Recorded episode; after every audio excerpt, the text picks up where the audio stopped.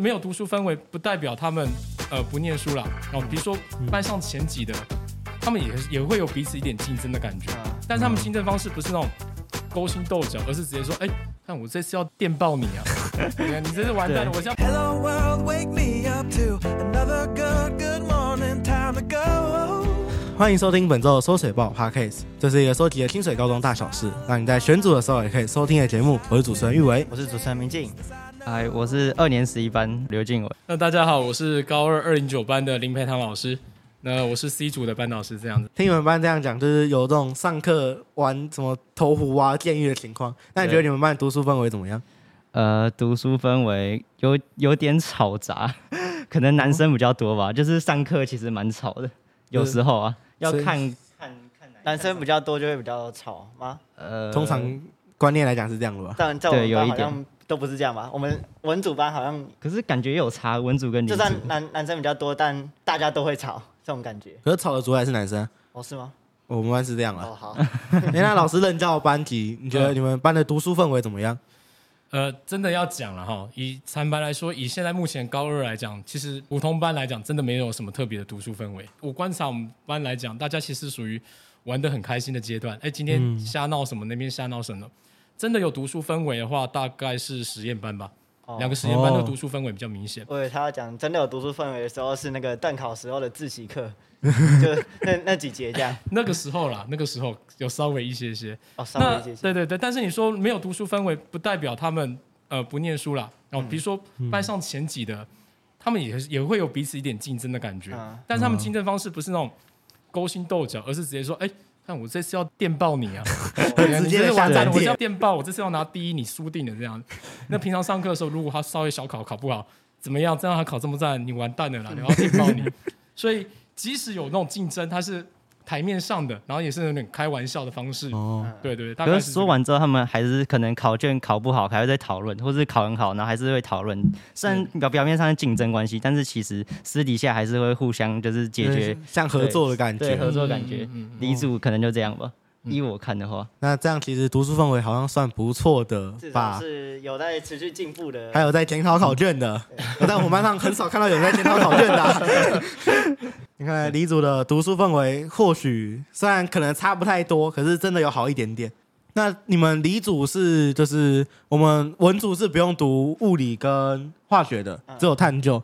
那你们理组要读社会吗？对，社会科都要，都要啊，还是要读？对，还是要，就是就这段考会考啊。如果你不读就被当，或是还是要重复修，或是这样。哦，对，是有可能是被就有点被逼的吧。如果不想读社会的话，但还是要考，没办法。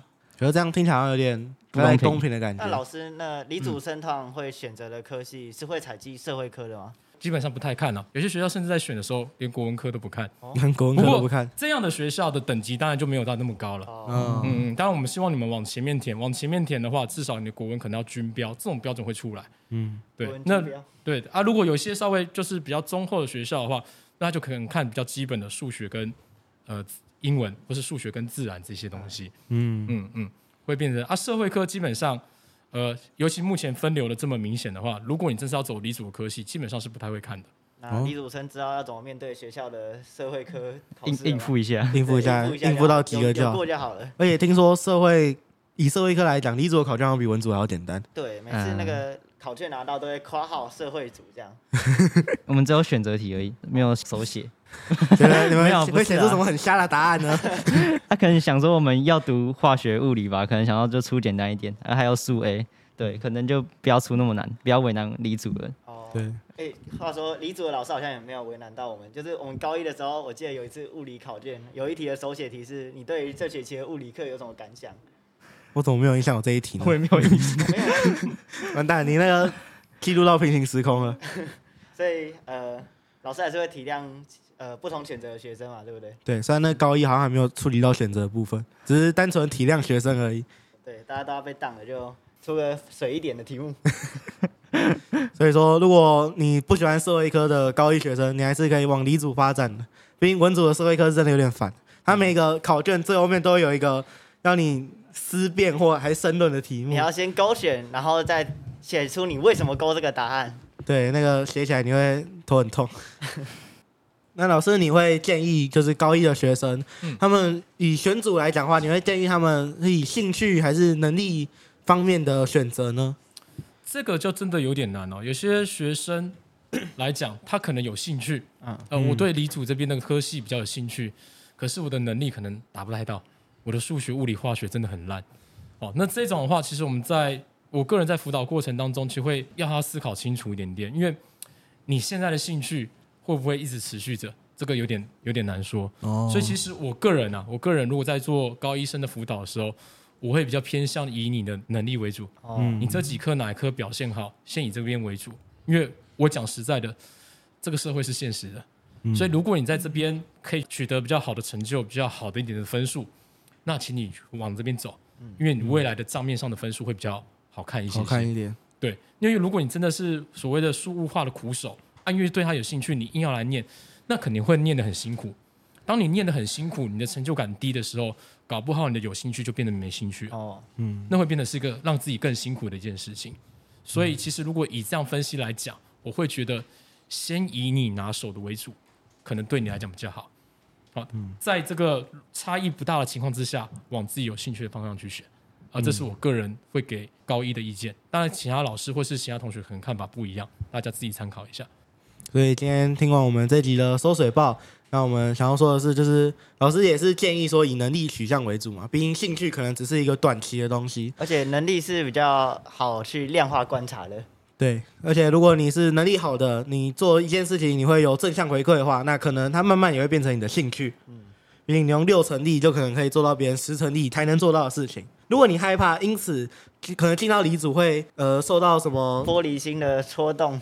对，那可能就要做提提早做一些心理准备。嗯、那因为其实像我们刚刚听到的，李主其实他们本身好像都是说话直而已，他们不带有任何的恶意的。嗯，其实大部分只是针对事情当下的那个点，在、嗯、针对这个事情告诉你这件事情的呃发生的状况要你注意。所以其实我也不太会想要用玻璃心来形容这个人，哦、因为其实每个人想法其实就是不太一样的。嗯、对，那如果这些话语你如果呃今天这个。讨论过程当中，可能让小高也要有个心理准备，是说，哎，我们讲话之间有些时候可能会比较直白，嗯，哎，那如果你可以调试一下心情，说不要把它想成是，不要放在心上，对对对对，开一个玩笑，对对对，你可能会觉得比较好过。当然，我们有些时候玩笑话还是要拿捏，不能永远都用玩笑话做一个挡箭牌。哦、嗯，那你也可以适时去反映出来你的一些不开心给他们知道，这也是蛮重要的一件事情。不然搞不好他就变成霸凌事件了，然后就会再度的坐到我们的台上。呃，应该是不太可能，不太可能。不是说我不要再提霸凌这件事情了吗？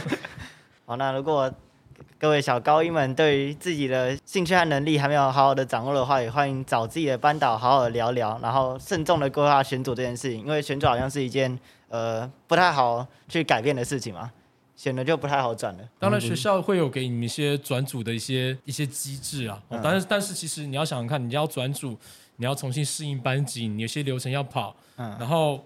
课程上面的一些调试适应，其实，呃，当然你就最好是这一次能够把它决定清楚。不过换句话说，人生很长，嗯，你本来想法就会有变，那其实这都是你人生历练的一环。